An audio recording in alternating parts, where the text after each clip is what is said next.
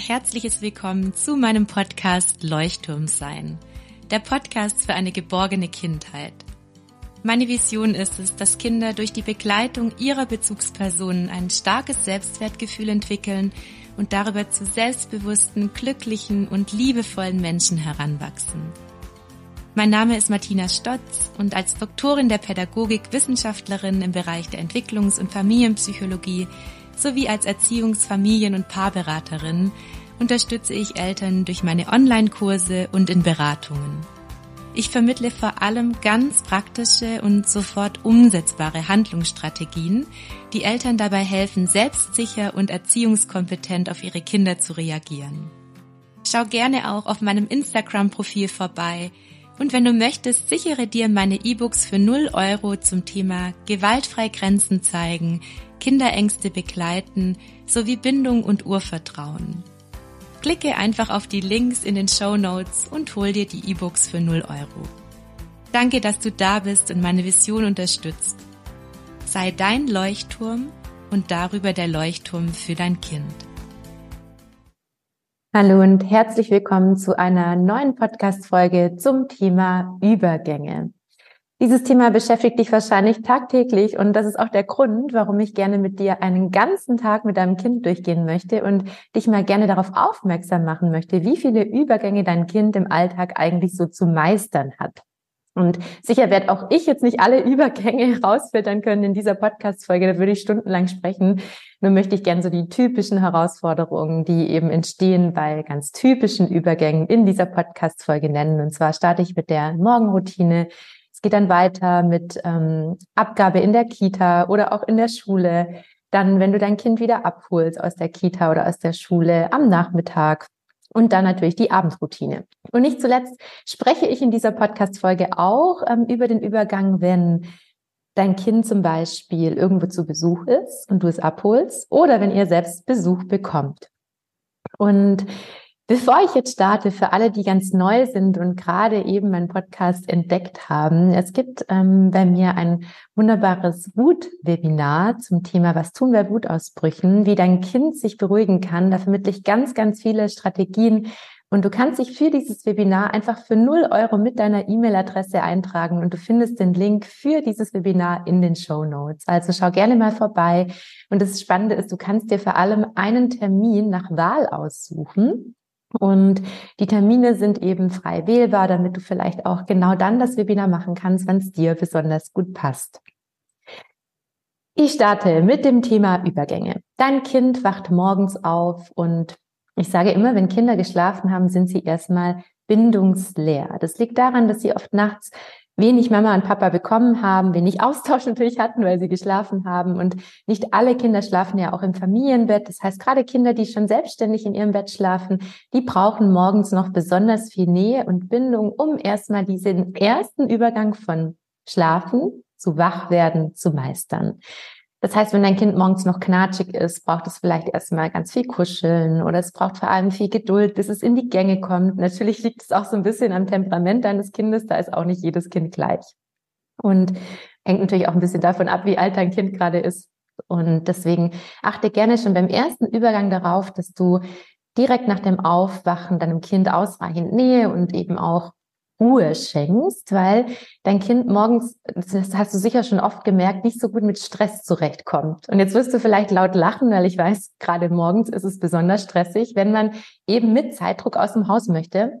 Und das haben wir inzwischen auch schon so viele Eltern bestätigt, dass es am allermeisten bringt, sich morgens nochmal mehr Zeit zu nehmen, bewusst zu sagen, wir stehen nicht auf den letzten Drücker auf, sondern versuchen tatsächlich uns mehr Zeit zu geben, damit du selbst vor allem ruhig und reguliert bist, weil dysregulierte Eltern, die wirken tatsächlich eben dann auch stressfördernd auf ihre Kinder und das gerade am Morgen und dann, wenn Kinder selber gestresst sind, sind sie noch weniger in der Lage, Übergänge zu meistern und verweigern eben auch schneller. So, dann geht's weiter.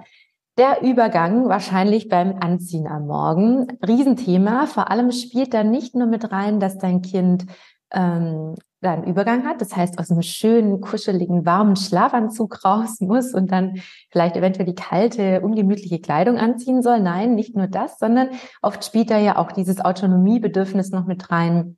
dass dein Kind selbst entscheiden möchte, was es anzieht. Das heißt, es ist einerseits dieser Übergang und andererseits oft dann dieses Autonomiebedürfnis, das beim Anziehen Beachtung braucht.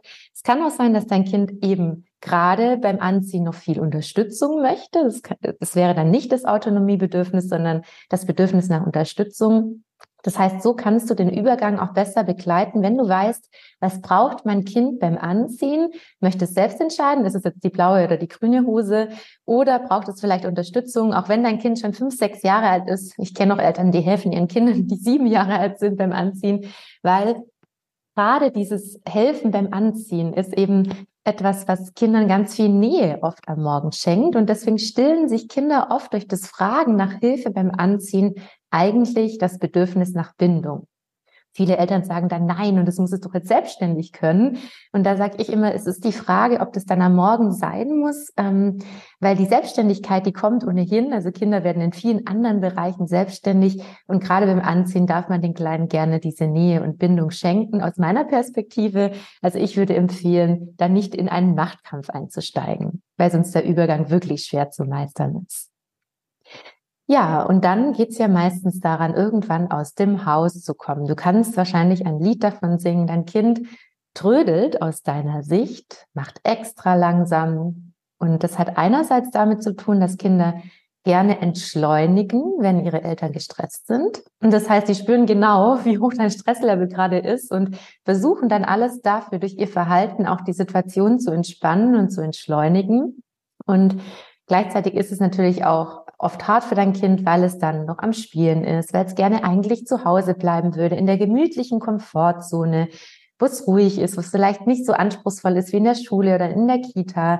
Und dann kann eben auch dieser Übergang sehr, sehr schwer sein. Und da brauchen tatsächlich Kinder unbedingt die Ankündigung oft auch davor. Also zum Beispiel in fünf Minuten gehen wir los und die Hand zeigen mit fünf Minuten oder ähm, auch schon gern die zehn Minuten mit beiden Händen anzeigen oder er stellt eine Sanduhr auf, damit dein Kind einfach sehen kann, wie lange es noch dauert, bis ihr das Haus verlasst. Und dann ist es eben ganz hilfreich, gerade bei diesem Übergang in die liebevolle Führung zu gehen, in die liebevolle Leitung, eventuell schon die Schuhe herzuholen, die Jacke herzuholen, zu sagen, so, jetzt werden die Schuhe angezogen, die Jacke angezogen, damit gar nicht so viel Spielraum für dein Kind bleibt, in dem Moment ähm, sich so gegen dieses nach draußen gehen zu weigern. Das heißt, jeder gerne wirklich total ins Handeln, anstatt viel zu reden und versuch so diesen Übergang auch ein bisschen zu begleiten und vor allem auch durch deine körperliche Sicherheit, weil du da bist, weil da die Schuhe schon stehen, weil du dein Kind zum Beispiel auch begleitest ähm, beim Schuhe anziehen, so den Übergang zu erleichtern.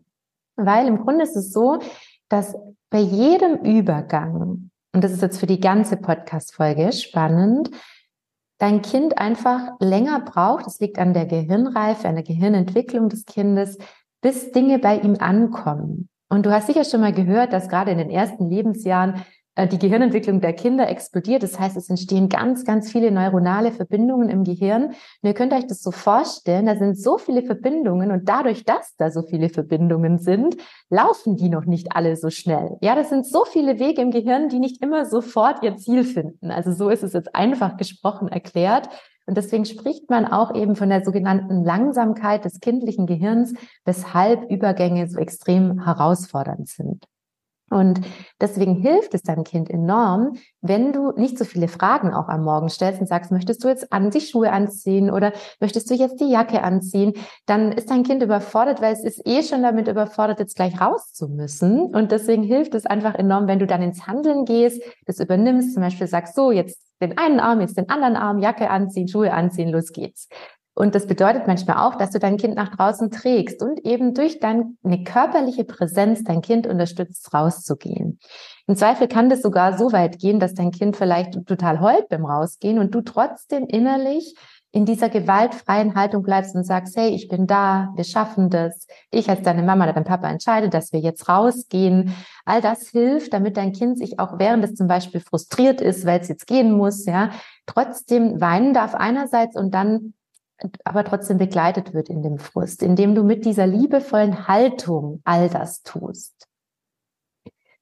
Der nächste Übergang, ähm, wahrscheinlich der Autositz. Das ist auch etwas, was viele, viele Eltern nochmal ein Riesenthema ist, dass mir viele Eltern auch berichten. Und auch da hilft manchmal so dieses Autonomiebedürfnis auf dem Weg dahin zu stillen. Das heißt, gib zum Beispiel deinem Kind den Autoschlüssel in die Hand und sag, komm, mach mal die Tür auf oder lass dein Kind die Autotür selber aufmachen oder lass dein Kind ähm, erstmal den Teddybär in den Kindersitz setzen und dann könnt ihr auch da nochmal in die Verbindung kommen, indem ihr eben ähm, spielerisch irgendetwas anleitet, wie zum Beispiel mit dem Kuscheltier, der, der Bär, der erst angeschnallt wird. Und ihr hört jetzt schon, ähm, wenn dein Kind dann im Autositz sitzt, dass der nächste Übergang nicht weit ist. Das heißt, beim Aussteigen oder dann eben beim Gang in die Kita, in die Schule, ist es ganz, ganz wichtig, auch währenddessen das Bindungsbedürfnis deines Kindes zu stillen. Das heißt, auf dem Schulweg, vielleicht habt ihr ein Lied, das ihr gern gemeinsam singt oder vielleicht gibt es, gerade wenn dein Kind schon älter ist, irgendwelche ähm, schönen Gespräche, die ihr jeden Morgen führen könnt, wie zum Beispiel, auf was freut sich dein Kind besonders? Vielleicht möchtest auch du erzählen, auf was du dich besonders freust. Oder du erzählst deinem Kind, was ihr macht, wenn du es abholst. Das heißt, nutzt gerne auch da die Zeit, präsent da zu sein. Und ich weiß, es hört sich sehr anstrengend an und gleichzeitig hilft es deinem Kind, sich für den nächsten Übergang, nämlich für den Abschied im Kindergarten oder in der Schule vorzubereiten, weil es dann eben schon ganz viel von dir bekommen hat, von deiner Präsenz, die ihm ja einerseits nachts gefehlt hat und dann auch noch den Morgen über fehlt. Deswegen sage ich immer, eigentlich wäre es für Kinder viel leichter, erst am Mittag in den Kindergarten oder in die Schule zu müssen, wenn das umsetzbar wäre, was natürlich nicht funktioniert. Nur das ist der Grund, warum auch viele Kinder dann morgens auch diese Trennungsschmerzen haben, weil es tatsächlich schwer ist, weil er morgens so wenig Mama und Papa Zeit war oder so wenig Zeit mit der Bezugsperson. Ja, und dann kommt die Trennungssituation. Auch hier, ähm, wenn dein Kind deine Präsenz bekommen hat, wenn es gemerkt hat, du bist voll bei ihm am Morgen, du schenkst ihm diese Aufmerksamkeit, die Bindung, dann ähm, wird die Trennung schon mal gut vorbereitet. Man sagt ja auch oft, der Bindungstank ist dann schon entsprechend voll, damit dein Kind gestärkt auch diesen Abschied meistern kann. Und da hilft es deinem Kind auch, wenn du sehr klar bist beim Abschied. Ja, einerseits ist es natürlich wichtig, auch wenn dein Kind Trennungsschmerz hat, zu sagen, ich sehe und du brauchst noch ein bisschen Zeit. Und dann braucht dein Kind schon irgendwann die Klarheit, dass du jetzt gehst, dass es jetzt gut ist, dass du gehst, dass dein Kind die Sicherheit spürt, dass es der richtige Weg ist und dass du da sehr klar und ruhig bist, warum dein Kind da jetzt reingeht. Das hilft ihm enorm. Ähm, weil sonst könnt ihr in dieser Empathieschleife manchmal feststecken und dadurch wird dieser Übergang noch ein bisschen schwerer, wenn dein Kind merkt, dass du selber unsicher bist, ob diese Trennung jetzt gut oder schlecht ist. Genau.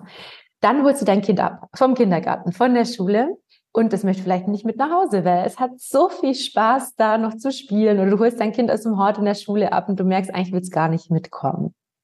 Da hilft es, wenn du dir tatsächlich selbst erstmal noch ein bisschen Zeit gibst und dir klar machst, hey, ob ich jetzt eine halbe Stunde früher oder später heimkomme, ist jetzt heute vielleicht nicht so wichtig. Solltest du die Zeit haben, dann nimm dir die Zeit gerne und sag, oh, ich schaue noch mal zu, was spielst du denn da? Das heißt, du nimmst auch erst da wieder den Kontakt zu deinem Kind auf, anstatt zu sagen, so, jetzt müssen wir sofort los.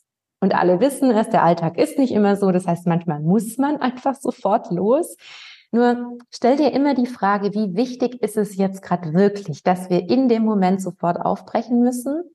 Oder kann ich mir da wirklich noch ein, zwei Minuten Zeit nehmen? Weil oft ist diese Zeit des Wutausbruchs, den du dann begleiten darfst, viel, viel, viel länger, als wenn du jetzt dir noch ein, zwei, drei Minuten Zeit nimmst, um dich erstmal auf dein Kind einzulassen, erstmal kurz da zu bleiben, auf Augenhöhe zu gehen, dir nochmal zeigen zu lassen, was dein Kind in der Schule gespielt hat oder im Hort gespielt hat oder auch in der Kita. Und dann ist dein Kind auch eher bereit, wenn es diese Verbindung zu dir spürt, wenn es dir auch nochmal zeigen konnte, was es morgens gemacht hat, mitzukommen. So, und jetzt kommt ein Übergang, den ähm, ich ganz häufig auch erlebe. Und zwar ähm, kennt ihr das ja bestimmt nach der Kita, nach der Schule, ganz, ganz viele Nervenzusammenbrüche. Einerseits liegt es daran, wenn dein Kind morgens extrem viel kooperieren musste und mitmachen musste und sich extrem angestrengt hat, sich an alle Regeln zu halten, an die Vereinbarungen. Es ist ja immer schwer, sich auch in einer Gruppe mit seinen Bedürfnissen im Kindesalter zurückzunehmen. Das können Kinder ja nicht einfach so. Und das ist so das eine. Und dann kommt da oft dieser Übergang dazu, wenn man dann vom Auto die Treppen hoch oder in die Wohnung geht. Da ist auch schon wieder eine Herausforderung für dein Kind da. Und es hängt dann oft zu dieser Tageszeit auch mit Hunger zusammen, Müdigkeit, Überreizung und eben auch dem fehlenden Autonomiebedürfnis, das am Morgen nicht ausreichend in der Gruppe gestillt werden konnte. Das heißt, vielleicht nimmst du was zu essen mit, wenn du da merkst, es ist schwierig. Oder ihr kuschelt erstmal, bevor ihr dann reingeht. Nehmt euch auch da ein bisschen Zeit. Also wie gesagt, wir reden hier immer nur für ein paar Minuten. Nicht, dass ihr denkt, ja, das, was die hier erzählt, ist ja null umsetzbar. Sondern es geht wirklich mehr um die Haltung, weniger um die Länge dessen, wie ihr das mit den Kindern umsetzt. Und was eben dann auch helfen kann, ist das Autonomiebedürfnis nochmal zu stillen. Wenn du dein Kind abholst, dass du zum Beispiel sagst, guck mal, ich habe jetzt eine Brezen oder ich habe hier eine Semmel, was magst du lieber? Also, dass du da nochmal schaust, wo kann dein Kind selber entscheiden. Auch das kann zum Beispiel vorbeugend sein, dass ihr nicht den gleich, gleich den ersten Nervenzusammenbruch habt, wenn ihr dann zu Hause seid oder schon dieser Weg vom Auto wieder nach Hause oder von draußen wieder nach drinnen, der schon zum nächsten Wutausbruch führt. Genau. Ja, und dann gibt's natürlich die Abendroutine und ähm, da möchte ich jetzt nochmal so einen ganz allgemeinen ähm, Tipp mitgeben, den ich immer von Herzen empfehle, weil ähm, Kinder tatsächlich am Abend ja sehr, sehr überreizt, übermüdet sind. Und dann ist es ganz, ganz schwierig für die Kleinen, viele Fragen zu beantworten. Sind sehr, sehr schnell überfordert. Es ist natürlich wichtig, einerseits das Mitspracherecht von Kindern zu fördern, das Autonomiebedürfnis zu stillen. Nur kann zum Beispiel jetzt ein Kind auch gerade jetzt am Nachmittag oder auch in der Abendroutine solche Fragen, die den Ablauf betreffen, eher weniger entscheiden, weil dein Kind einfach schon drüber ist. Es kann nicht mehr. Und ihr wisst ja, je müder ein Kind ist oder je mehr ein Kind eigentlich Schlaf braucht, desto weniger ist es auch in der Lage, vernünftig zu handeln, zumal das obere Gehirn des Kindes ohnehin noch nicht so ausgereift ist, dass es vernünftige Entscheidungen treffen kann. Und deswegen übernimm gerne du das Ruder und gib die Abfolge vor. Heißt natürlich nicht, dass da nicht auch Spielraum wäre. Ja, ihr könnt natürlich dann mal sagen, okay, heute putzen wir zuerst Zähne und dann lesen wir dann die gute Nachtgeschichte oder andersrum.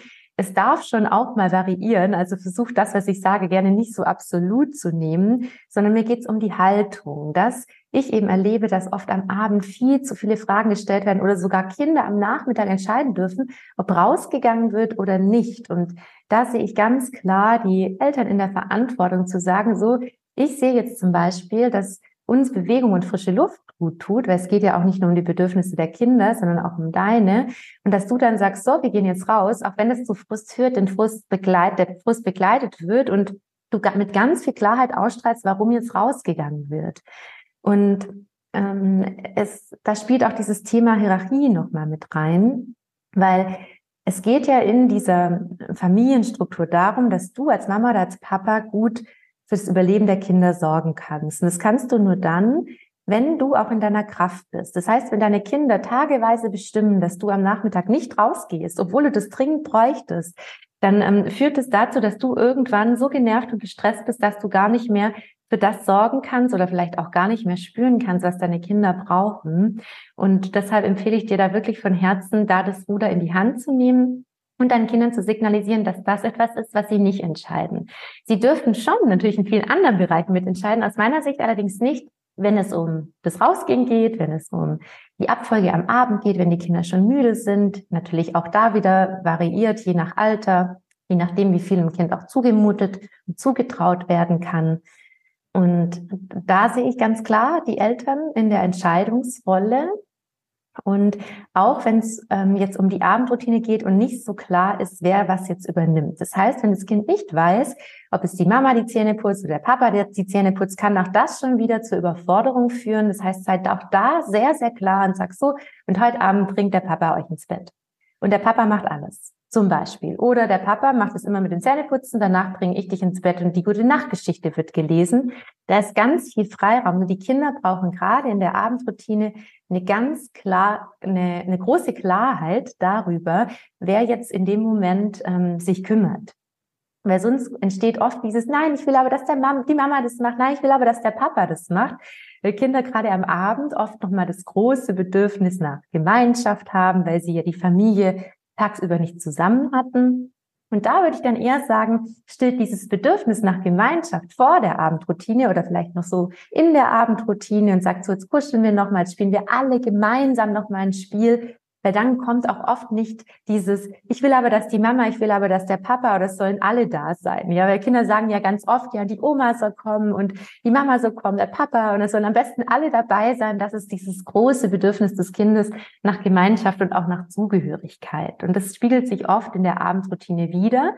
Und jeder Übergang in der Abendroutine wird eben leichter, wenn es bezüglich Abfolgen Klarheit gibt, bezüglich der Zuständigkeit Klarheit gibt, weil dein Kind dann weniger überfordert ist und du die Entscheidung für dein Kind in den Momenten eben auch triffst. Genau. Insgesamt braucht die Abendroutine ganz viel liebevolle Führung. Ähm, ich mache ein Beispiel. Dein Kind ist zum Beispiel noch am Spielen und Zähneputzenzeit. Dann nimm erst die Verbindung zu deinem Kind auf, anstatt von Weitem zu sagen, so jetzt Zähne putzen und versuch irgendwie spielerisch diesen Übergang zu meistern, indem ihr zum Beispiel sagt, komm, und jetzt reiten wir ins Bad und ich bin das Pferdchen, du darfst auf mir reiten. Also, dass ihr da einen Weg findet, der auf der einen Seite klar die Führung geht, weil feststeht, dein Kind geht jetzt ins Bad zum Zähneputzen und andererseits trotzdem in der Verbindung. Auch dadurch werden Übergänge erleichtert. So, ihr Lieben, jetzt noch das typische Beispiel. Dein Kind ist irgendwo zu Besuch und möchte nicht mit nach Hause kommen.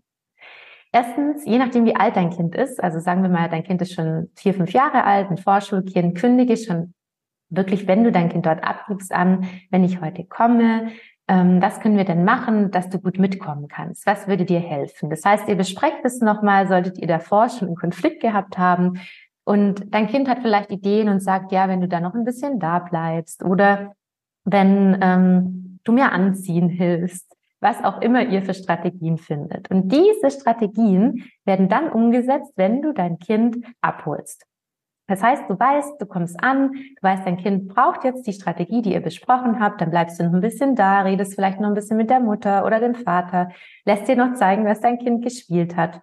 Wichtig ist immer, Du machst all das nicht, um dein Kind zu manipulieren. Ja, das hört sich ja jetzt wieder so an, ja, du musst es nur so machen, wie es die Martina gesagt hat, dann läuft das, ja. Nein, ihr macht es nicht als Mittel zum Zweck, sondern ihr macht das aus der Haltung heraus, dass ihr eure Kinder unterstützen möchtet und dass ihr sehr gerne euch auch natürlich präsent auf eure Kinder einlasst, weil ich kann euch nur selber sagen, es regelt einen extrem runter, das kann ich nur aus eigener Erfahrung auch sagen, sich total präsent auf Kinder einzulassen, also auch geistig. Und nicht schon wieder zu denken, oh, ich muss jetzt gleich, wenn wir losfahren, noch in den Supermarkt, muss ich das noch, muss ich jenes noch, ist das sehr leicht, sehr leicht gesagt und sehr schwer getan, ich weiß, mit dem ganzen Mental Load, den ihr im Kopf habt. Und gleichzeitig hilft es selbst auch runterzukommen, weil du dann in dem Moment in der Achtsamkeit bist, bei deinem Kind bist. Und dadurch kannst du dich selbst in dem Moment auch entspannen, wenn du dich eben darauf einlassen möchtest und mit dem entsprechenden Mindset dran gehst. Ja, und sollte dein Kind dann nicht mitkommen wollen, dann ist es immer wichtig hinzuschauen, was steht dahinter. Es verweigert sich, vielleicht schreit es auch rum, nein, ich bleib jetzt noch da, ich will jetzt noch nicht nach Hause, dann braucht es Einfühlung. Du möchtest so gerne noch da bleiben. Es hat so viel Spaß gemacht, hier zu spielen und du würdest am liebsten die ganze Nacht da bleiben, am liebsten würdest du übernachten. Also so könnte die Einfühlung aussehen. Dann holst du dir ganz viele Ja's von deinem Kind ab, wartest ab, bis es genickt hat und sich verstanden fühlt. Und dann sagst du irgendwann, und gleichzeitig entscheide ich, dass wir jetzt nach Hause gehen, dass wir heute Abend nicht in Stress kommen, dass wir noch alles in Ruhe machen können. Und ähm, ich entscheide das einfach für uns, damit wir heute Abend auch einen schönen Abend haben. Das heißt, du erklärst je nach Alter deines Kindes vielleicht auch warum. Und dadurch strahlst du Klarheit aus und dann gehst du auch da in die Führung und sagst dann so, hier sind die Schuhe, hier ist die Jacke, wir ziehen die jetzt an. Und auch da kann es eben manchmal sein, dass es nicht ohne Tränen geht. Und du tatsächlich dann dein Kind vielleicht auch zum Auto trägst. Nur auch da wieder achtet wirklich davor darauf, es erst friedvoll zu probieren, ohne diesen Wutausbruch. Das macht ja ohnehin wahrscheinlich immer. Das rede ich hier, ja. Nur, das ist genau das, was ihr immer so ein bisschen im Blick haben dürft, ist es es jetzt wert, wirklich in dem Moment sofort los zu müssen, weil wir müssen das und das machen oder nehme ich mir noch ein bisschen Zeit, kuschel ich noch ein bisschen? Und da, ich war gerade erst bei einer Freundin zu Besuch, ähm, die ich sehr liebe, und die hat gerade ein zweijähriges Kind und da war es eben auch so, die Kleine wollte nicht in den Kinderwagen rein und sie macht das auch so intuitiv, so wundervoll. Dann hat sie einfach die Kleine immer noch mal ganz lange gekuschelt und abgewartet, als die Kleine nicht in Kindergarten, äh, in Kinderwagen wollte, und dann schließlich hat sie sich ablegen lassen. Ja, sie hat einfach erst noch ein bisschen Nähe gebraucht, bevor sie sich dann da reinlegen konnte. Und so ist es eigentlich auch in jeder anderen Situation, nur natürlich entsprechend angepasst. Und jetzt gibt's noch einen letzten Übergang, den ich anspreche, und zwar, wenn ihr selbst Besuch bekommt. Was kann denn da helfen? Also viele Kinder sind ja unglaublich aufgeregt, wenn Besuch kommt. Gerade gefühlt starke Kinder, sehr sensible Kinder, die flippen ja schon drei Tage vorher aus. Vor allem, wenn sie wissen, es ist irgendwie Geburtstag oder irgendein Fest. Das ist einfach zu viel für die kleinen Mäuse dann in dem Moment, weil sie so viele Gefühle im Körper spüren, die sie noch nicht entsprechend regulieren können und teilweise auch noch nicht das Ventil dafür haben, wie sie mit diesem ähm, Gefühl nach außen gehen können.